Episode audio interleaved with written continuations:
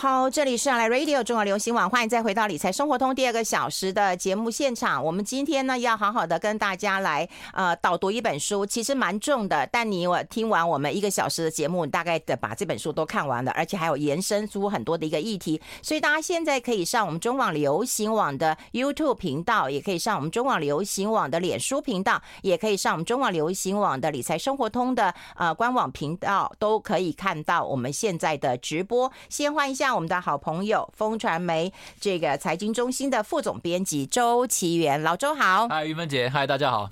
今天不是夏至嘛？我穿的这么清凉，你穿的这么多，你不会热吗？其实有点怀疑人生了，就是带一件外套来，我觉得哦，有点太 太多了，应该要把外套脱掉。那你是怎样啊？对，就会觉得好像还是因为这么这么，你知道吗？大堆头的书，你你真的很会挑哎、欸！你给我挑这么厚的一本书，这实体书应该有快五百页。有，但后面其实它附注还蛮多的啦。对，它大概有百分之三十左右是注释，所以其实大家不要被它的。被它的规模给吓到了。对，但是它的内容其实挑这本书，我觉得，呃，往往稍微严肃一点的方向讲的话，我觉得是每一个台湾人都应该要了解的事情哦，因为就是现在。台湾的出口不太好嘛，哈，嗯嗯，而且你不要忘记哦，这是在台积电非常运作流畅的状态下，嗯，台湾的出口还不太好，嗯，那你就知道说，其实台积电跟它所谓的台积电大联盟，在整个半导体业撑起来的经济的规模到底有多大，哦，所以这是台积电非常正面的一个贡献嘛，哈，所以过去这三年五年期间，其实不管是美国对于中国大陆的这个科技业的发展的前置，嗯，哦，或者说还是欧洲。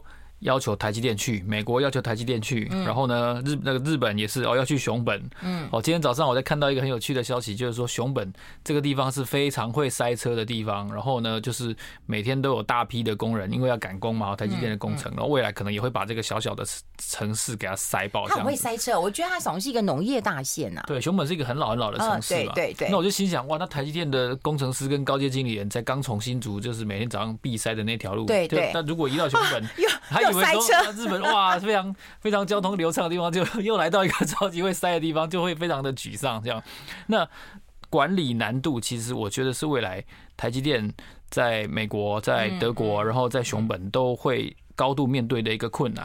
然后他在书中其实作者 Chris Miller 他也提到了啊，为什么台积电它能够有发展到这么。高的一个高度，嗯然后在在全世界的半导体的制造跟管理当中扮演这么重要的角色，嗯，所以其实我觉得《晶片战争》真的是呃很好看，我觉得很好看，它是一本半导体史。欸、同同同个时间当中，其实出了好几本都一样对的类类型的书，但你为什么会挑它？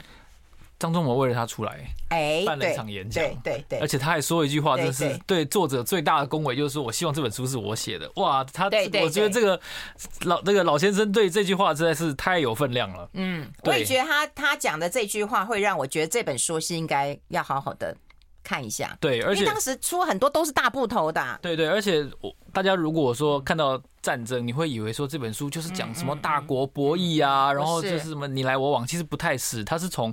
晶片最初的发明，嗯，哦，然后晶片如何改变，比如说美国的战争啊，嗯，哦，然后改变一些行业的运作的规则，然后慢慢的三星就出现，然后台积电的出现，艾斯摩尔的出现，如何去慢慢把这个世界带往更加半导体化。的迁入他们的生活当中，然后乃至于到最近的 NVIDIA 嘛，哈，NVIDIA NVIDIA，等一下，其实我们可以花一些篇幅去讨论跟跟探讨它，因为 NVIDIA 的的年报我有去研究一下。哎，我刚还看呐，你知道 NVIDIA 今年涨两倍，去放空它的人都赔钱，涨两倍。放空的的难处跟危险就在于，你觉得你抓到了吗？但通常就是。只要被刺到一次，这样这么严重的，而且 N V NVIDIA 今年的涨势还蛮陡的哦。嗯，所以你其实没有什么机会跑掉哦。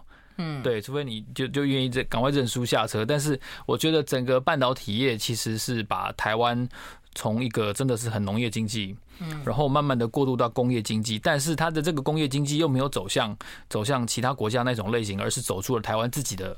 的独特的特色的类型，一个非常非常重要的关键所在。那当然，这跟美国当年的所谓的呃亚太的战略也好，或者说他们扶植日本的这个战略也好，都是非常有关联的。然后一批从有美国学历的的华人到台湾来，包括它里面提到的蒋尚义哦、张忠谋，其实都是如此。那它是一个呃国际之间权力跟跟科学共同去组成的一个历史，所以它它其实它它是一本历史书。嗯，对。然后它的轴线啊，它比较不像是用用这个单一事件轴线，它是每一个章节之间它有互相的小小的连接。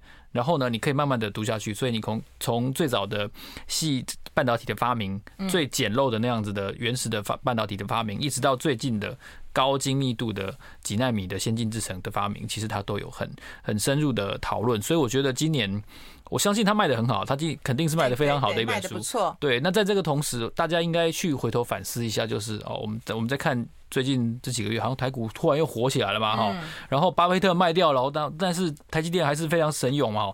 大家在探讨数字的时候，我我一直觉得，就数字都是都是都是结果论，就我们不要去看结果，因为你常常会被误导。但是我们应该回头想，就是它的原因是什么，然后它的它的长期的逻辑跟它的来源可能是什么？嗯，对，我觉得这是很重要的。哎，现在看起来就是说，台湾的命运的确是跟晶片绑在一起，是，嗯，而且我相信接下来也是。嗯，对，然后，然后在这个晶片战争当中，我觉得陈述的很多的的事情，它是有一个画面感的。嗯，像他在一开始的篇幅，他有提到说，美国一艘这个军舰。穿过台湾海峡的时候，其实生产一些非常高密度的晶片的地方，就在它的舷的右边的几十英里的地方。那我觉得那个画面感就陈述的非常非常的好。我想这可能是他的文笔带来的一个读读的享受。嗯，哦，所以所以这这么厚的书，你别被它篇幅给吓到。其实它里面，我觉得读起来是流畅的。然后是很好看的。哎，我很好奇啊，我看的是中文版翻译的啊，对，你看的是原文版。我我有买两个版本，我就知道你是看原文版。对，我买两个版本，一个版本用听的英文，然后然后一个版本用。你太强大了吧？用中文去读，对，因为因为这个这个我有买亚马逊的那个 Audible 嘛，Audible 是一个真人读书的一个一个一个 APP，对，然后我用我用它听一遍之后，然后我再去看它的原文，再再看它的中文书。嗯，对对对。你这个都能够听原文，那太强大，太强大。不过说实在，我觉得他翻译的很好。我觉得他翻译的很好，而且他只有一个人。对，因为很多翻译书他会有三四个人，每个人分一个章节，那看着就很怪。对。然后现在很多人都在讨论呃股价嘛，哈。嗯。其实像像像我昨天去吃饭，然后也是有隔隔壁桌也是有人在讨论股价啊。嗯。然后搭高铁也有人讨论股价啊。现在有人在讨论股价嘛？现在应该都讨论那个讨论报酬率哦，就说哦，你这样子一年什么可以。稳定赚八到十二趴，就我我只要听到“稳定”两个字，其实虽然跟虽然跟晶片没有关系哦，但是我只要听到“稳定”两个字，我就很想走过去敲他的头。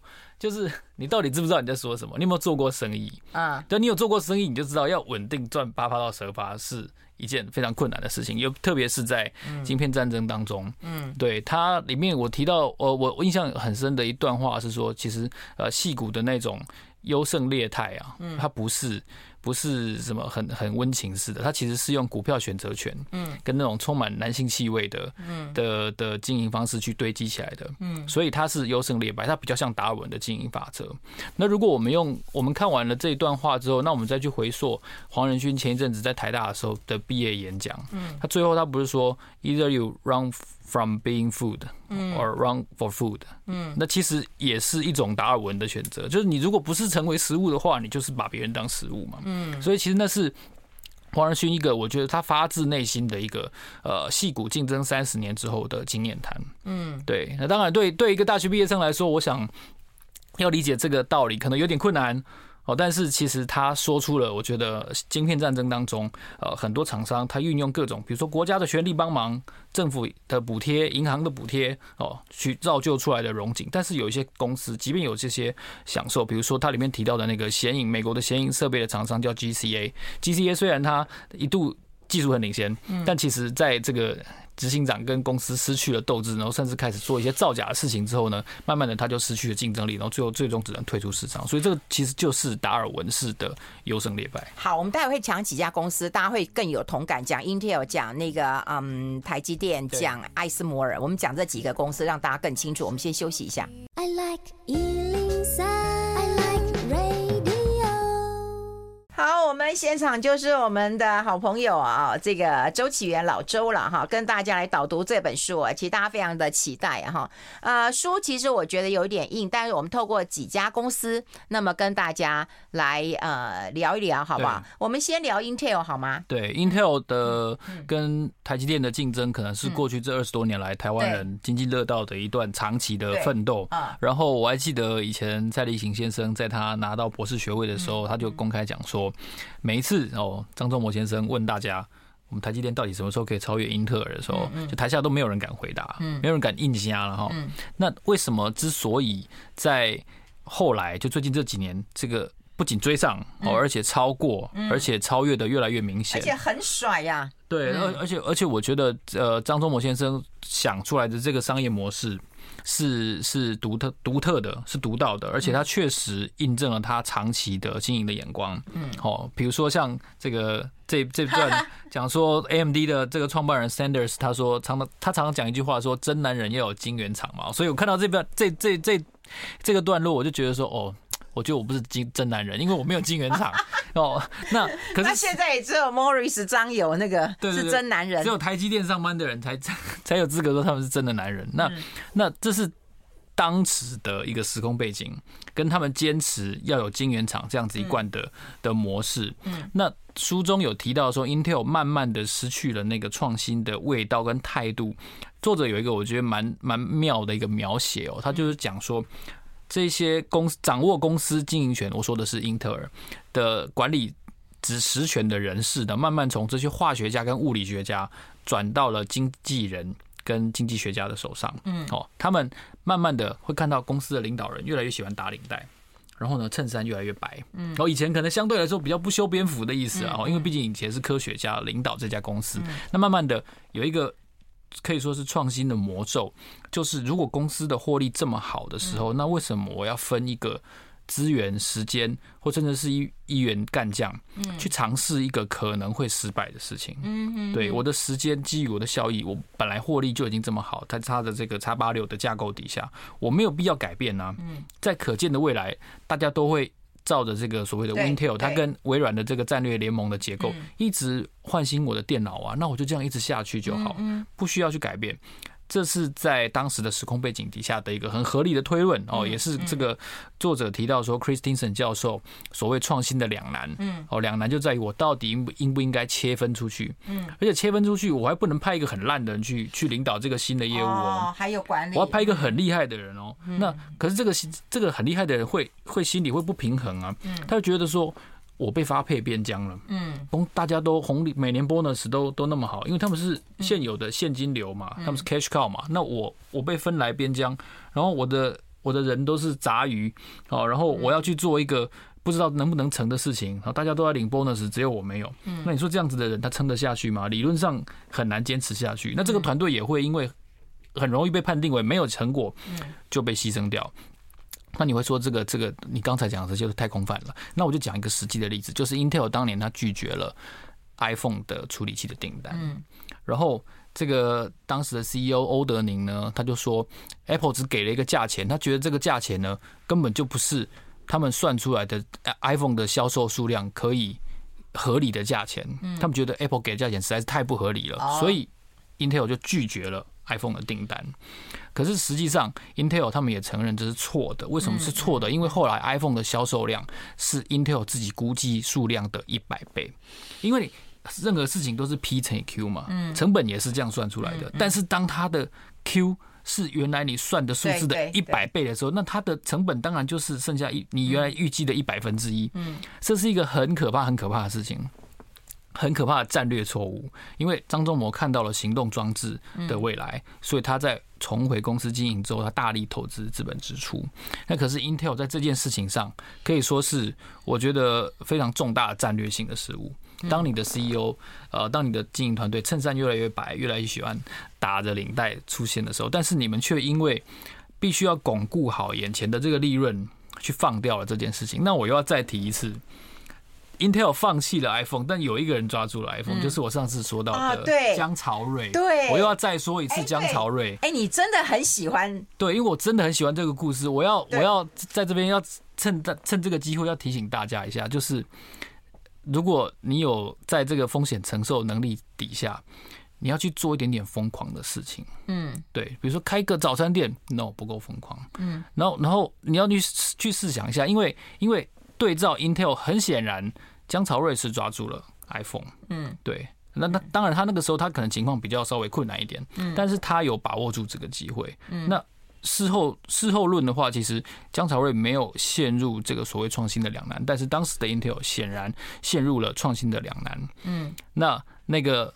被呃把江朝瑞打枪两次三次的那个 Nokia，那更加是如此了。Nokia 当时问江朝瑞什么问题？我可以跟大家再回顾一下。他问江朝瑞说：“江先生，我们现在的触控就是现在银行你去 ATM 的时候按的那种触控。”他说：“这种触控成本非常低，良率非常高，我们没有用你这种触控的理由。”那他也同意，没有错，他说的没有错，Nokia 说的没有错。那可是他后来把这套系统拿去一个从来没有做过手机的。厂商，而且做出了一只 iPhone，然后告诉你，当他改善了良率之后，他的 P 乘以 Q 如果数量是一百倍的时候，其实它的良率降下来，理论上是可预期的。但 Nokia 没有把握住，Intel 也没有把握住，所以，所以结果就是这样子嘛。所以女朋友就嫁给别人，就是这么简单嘛。对啊，就是这么简单嘛。那那我们事后看的话，其实晶片战争在 Intel 这个章节，我觉得章节，我觉得。它反映出来的是，其实我想任何人都会遇到这个问题。嗯，我今天工作做得好好的，有人找我去创业，通常大家不会去啦。我也不是鼓励，我也不是鼓励大家要去。对，不知道，不敢。我们先休息。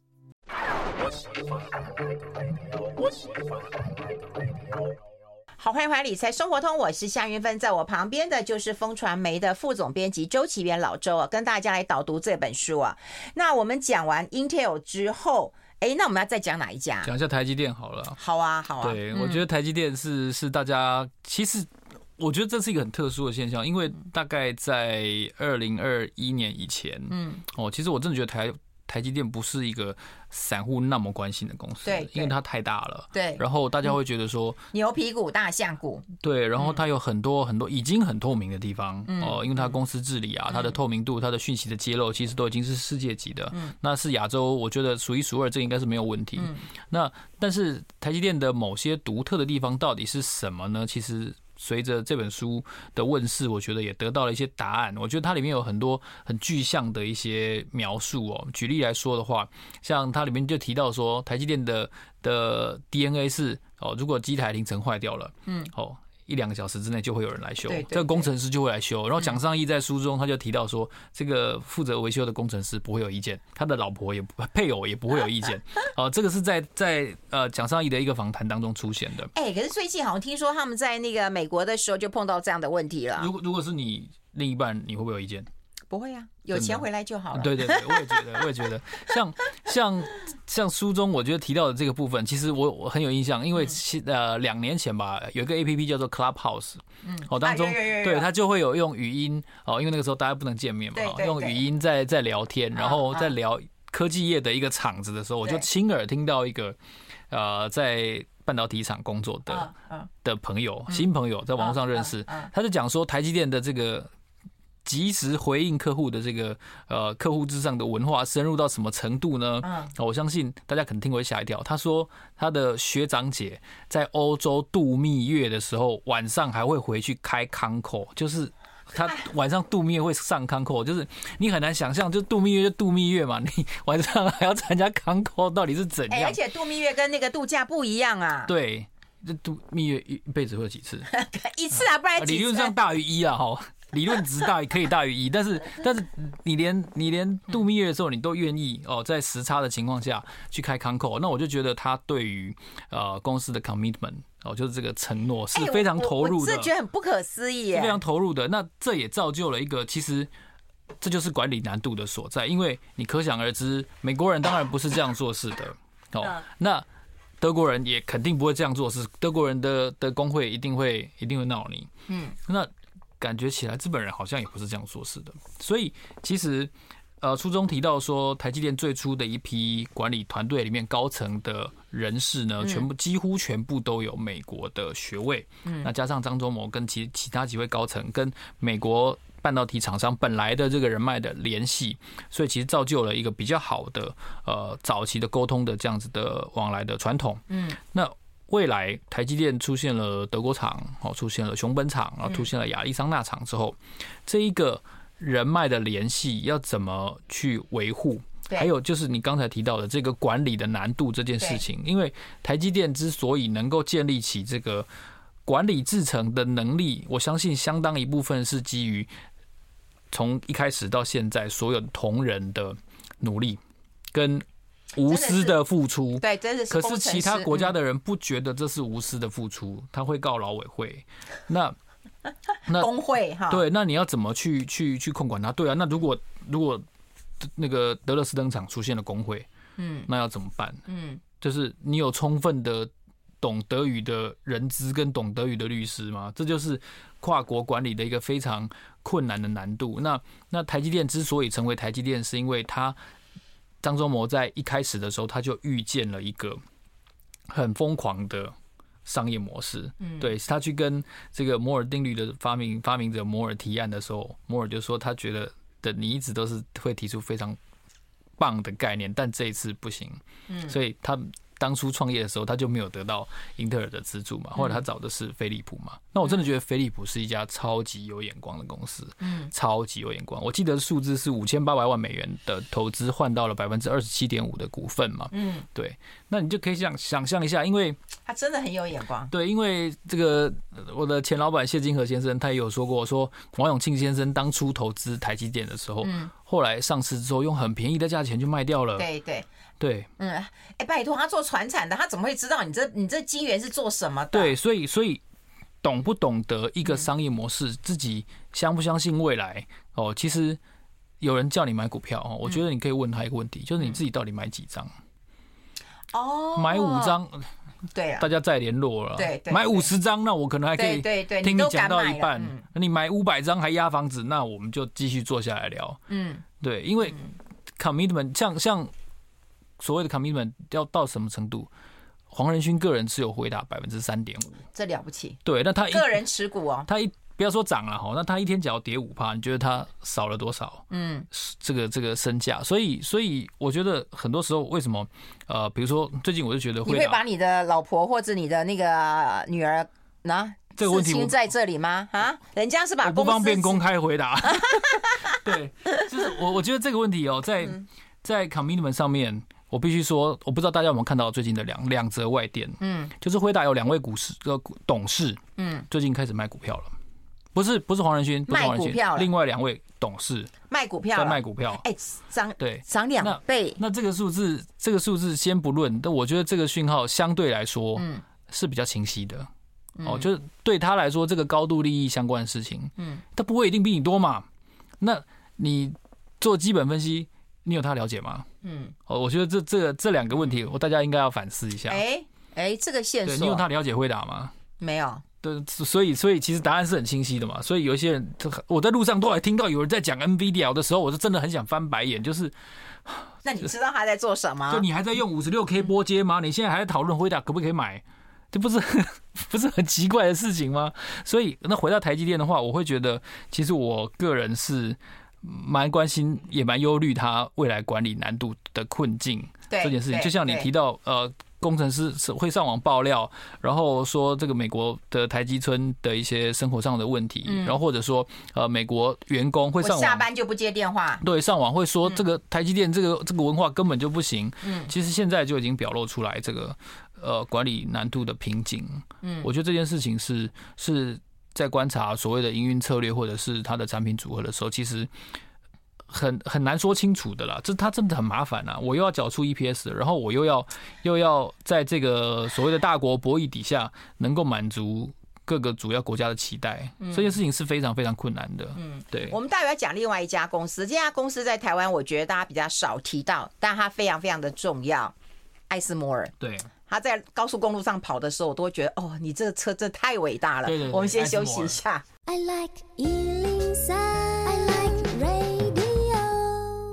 好，我们持续跟老周来聊一聊哈。其实有时候我在那个啊开高速公路的时候，我会我常常会看到一个货车上面写那个 ASML 蓝色的字，对对对对对，然后我就会。我都会突然哦，你知道吗？然后我儿子就说又不是 TSMC 哦，了不起啊！他能够知道 TSMC 已经了不起了，已经不错了。对，但是因为它有一个它有一个特色哦，大家可以去，如果路上有遇到的话，其实你都会发现它的那个货柜啊，它的货柜不是一个正方形的货柜，它最上面是有个斜角的啊，是啊，然后是白色的，那个货柜是白色的，然后就用蓝色的字写着 ASML。就大家大家如果有看到或听到我这次直播，其实也算是帮你这个超额险跟你的车子捡回一命，就是如果。在有这个这样子的货柜在路上的时候，千万不要碰到。反正不管怎样，你离它一百公尺就对了。对，你这离他越有多远就滚多远，他不是拿玛莎拉因为基本上 基本上那个柜子里面的东西大概都是一亿美元起跳，赔不起的。对，所以所以像上次我在世贸前面，我就有遇到一台，我那个公车靠它非常近，我都觉得说，哦，这个公车真的是超勇敢的。他应该不知道 ASM 是什么，艾斯摩尔是什么。对对，那那书中呢，他就这个作者就有提到说，其实如果说台湾。的在全球最高端的晶片的制造是集中度非常高，然后韩国的呃这个记忆体的集中制造的集中度是非常高的话，那么有一件事情非常严重的就是艾斯摩尔这家公司呢，其实甚至全世界现在的 EUV 的机台，嗯，都是他制造的。如果如果台湾的晶片制造率是百分之三十几，我记得是三十七，好，那韩国记忆体的市占率来自于韩国的市占率是百分之四十五，嗯，那。来自哎艾斯摩尔的 EUV 的机台的占有率是百分之一百，因为除了它之外，其他的比较早期创立的厂商做的科技都还没达到这个程度就已经退出市场了。那不管是被并购或者是被呃倒闭等等的，那 EUV 这个机台的开发跟成型，其实也不是艾斯摩尔本身的。功力或者是成就，它其实是集结了非常多，包括德国啊、美国的材料哦、气体，然后镭射等等的厂商去设计出的的篇幅跟章节。所以，其实在它的后半段，这本书的后半段呢，其实大家去看，有一章专门谈艾斯摩尔的这个 EUV，它是怎么把那个锡。把它用镭射，然后变成粉碎，然后甚至产出 EUV 这样子的过程，我觉得非常的呃精彩。但是我又无法完全理解，因为毕竟我是文组的，我不是我不是理组的，所以那个概念到底怎么运作，我只能看他的的书去体会。哦，但是我能够理解的就是艾斯摩尔这家公司呢，哦，这又要跟飞利浦是有关系的，它是来自于飞利浦分拆出来的一个部门。哦，所以也正是因为。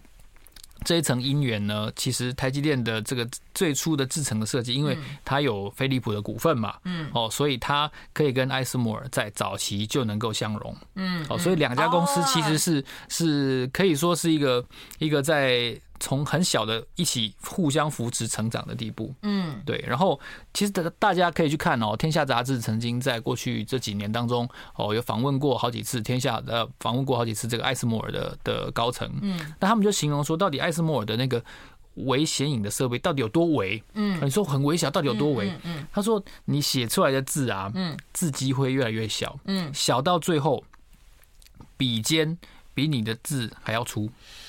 所以那个字是非常细小的，对对对。那到底到底是是你是怎么如何把这个设备能够做到这么小的程度？嗯，对，已经已经无法用我我这样三言两语去形容。但是你可以想象一下，艾斯摩尔它的的技术的高度是什么？因为像英特尔也投资它，嗯，三星也投资它，嗯，三然后然后台积电也投资它，嗯，哦，确保这个高度耗费资本支出的公司，嗯，能够如期的缴出更高。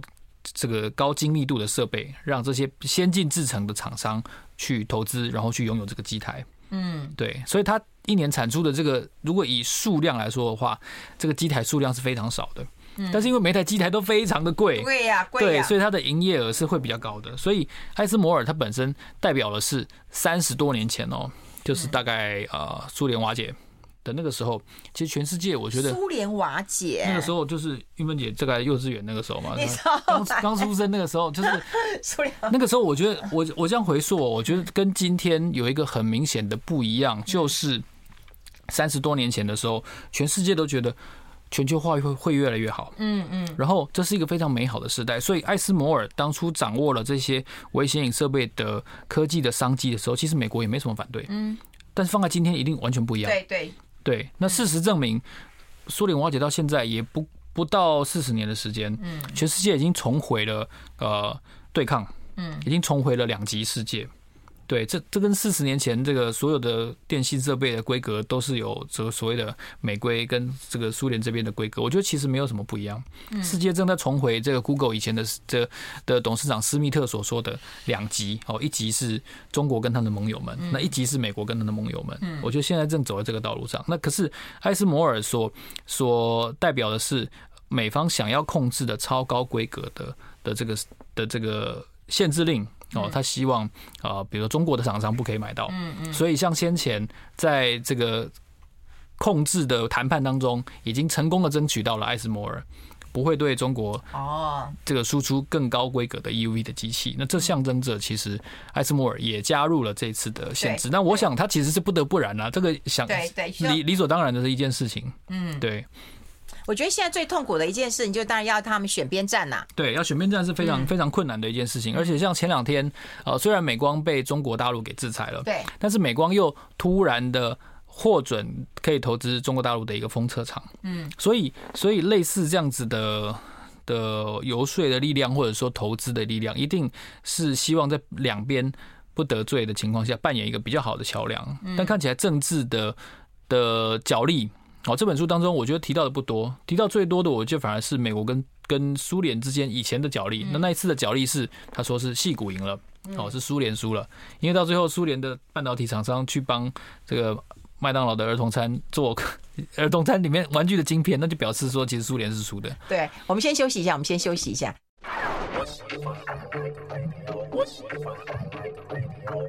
好，我们持续跟我们风传媒的副总编辑周启源老周，这个非常非常有趣的艺名啊！不是，其实我也是随便想的，我也不是故意想的。真的吗？对，有人说老周又不老，干嘛叫老周？我也觉得你应该叫个 Peter。你看你英文这么好。还好，不敢不敢这样说。哎，你都可以这样听了，我都不能这样听了。没有听不懂，要把它听完啊。总不能说我听不懂，我不知道他说什么。对啊，不过因为因为那个听书它是可以选速度的啦。说实话哦，它是可以选速度的。哎，我跟你讲，我去国外的时候，他跟我讲法文，然后我跟他说我听不懂，然后他讲更慢一点，我还是听不懂啊。你不要以为你讲慢我就听得懂啊。现在不是可以那个 Google Translate，就是你把它说出来，然后你就直接给他看，这样就比较简单。所以老周，你希望给大给大家一个什么样的味道？人性哦，就是我我我分享这么多财经的书，嗯，应该说财经新闻它不是片段的，它也不是很生硬的。所有的财经新闻后面，它都有各种的权谋运作，然后呃拉帮结派，然后然后美色，然后各种的的的故事。其实钱的背后就是故事，就是就是钱以什么样的形式从谁的手上流到了谁的手上，这就是财富跟市场嘛，这就是市场。所以所以我觉得我我刚好其实四年前的六月也是从。那个时候开始分享每个月一本书，嗯，二零一九年六月，我那个时候第一本书是也是天下杂志出版的，就是四骑士与他们的产地，嗯，对。那我后来发现，就是我我把我把四年了，对我把历史回溯一下，就我每个月都喜欢讲一些历史的书，早餐的早餐的历史，喝醉的历史，这是晶片的历史，嗯，哦，然后我我希望告诉大家说，其实钱一点都不无聊。嗯，就是财财经新闻背后和一定是很多很多的故事，只是他要拼凑成一个故事非常的麻烦。嗯，对，所以告诉大家一个一个有趣，我觉得有趣比较重要，有趣的脉络。哦，对，所以起源不老。但奇源的那个灵魂蛮老的，他的解释，对对对对。哎，那我们来谈 NVIDIA。如果说辉达跟那个台积电的话，你会选哪一个？但我知道你选的是 Amazon。没有，我我选我太太。对对对对对，这边还是要稍微做一下利益宣告，这样子。对对，就是辉达在《华尔街日报》的的股市分析的文章当中，他有提到说，其实现在买 NVIDIA 最好的、最便宜的物美价廉的方法就是买台积电。哦，因为它几乎所有的呃晶片都是交由台积电来生产。那如果你去看二零二三年 NVIDIA 给股东的信的话，其实蛮长的哦。老实说，虽然它前面有几页是呃只有几句话加上大图，但是我印象中有十二页 A 四这么长，黄仁勋写的。那他当中提到了辉达认为说，呃几个月前的 Chat GPT 的问世呢，会是人类计算就是 computing 力量。的第三次的飞跃，什么叫第三次的飞跃？那前两次是什么呢？第一次就是在一九八零年代初期的时候，这本书里面也有提到，IBM 第一次推出它的个人电脑。哦，这个电个人电脑系列大概花了二十多年的时间。黄仁勋说，把个人电脑引进到超过十亿个家庭，也就是以十亿为一个门槛的话，个人电脑它花了二十多年。iPhone 是第二次计算能力的飞跃，iPhone 花了五年。让十亿个人手上出现了智慧型手机。嗯，哦，那那他认为生成式人工智慧是第三次飞跃，而且这个第三次飞跃呢，在过去这几个月已经累积了超过一亿个用户。嗯，哦，所以所以这很可能会大幅的改变人类的未来。那我再去研究一下年报，刚好这是晶片战争当中可能没有比较清楚的描述到了。NVIDIA 认为。生成式 AI 会怎样改变我们的社会？他举了几个例子。第一个例子呢是这个数据中心，也就是 data center。我们现在所有的东西，我们也不用那个什么硬碟了，随身碟，大家都不知道随身碟是什么。我们所有东西都存在云端，照片、歌曲哦、分手信等等的，全部都存在云端。哦，手信。那那那会发生一件事情什么呢？就是大量的耗电，极大量的耗电。黄仁勋说，全世界的 data center 占。人类一天的用电量已经达到了百分之一到百分之二，而且他说这个数字显然还会用一个线性不断的上去。他说这是完全不可持续的，这 insustainable，嗯，不可持续，就是人类不可能用这个方式消耗电力下去。嗯，那这么不健康的情况到底要怎么去改变呢？嗯，就是靠它的这个加速运算，嗯，节省大量的数据中心的用电，嗯，哦，这是一个非常重要的。然后呢，以往在制药这个产业，就是这个。Pharmaceutical，Pharmaceutical 为什么以前这个一颗药常常都是什么十亿、二十亿美美金，然后五年、八年，结果三期三期没过，废哦，重来。对对，为什么都要这么久？因为因为他要收集很多数据嘛，对人的的受测的结果，然后再去分析，然后各个人种什么的什么的。嗯嗯。那他就举例说，如果用他们的这个呃 AI 的加速运算，给定所有的条件下去算，嗯。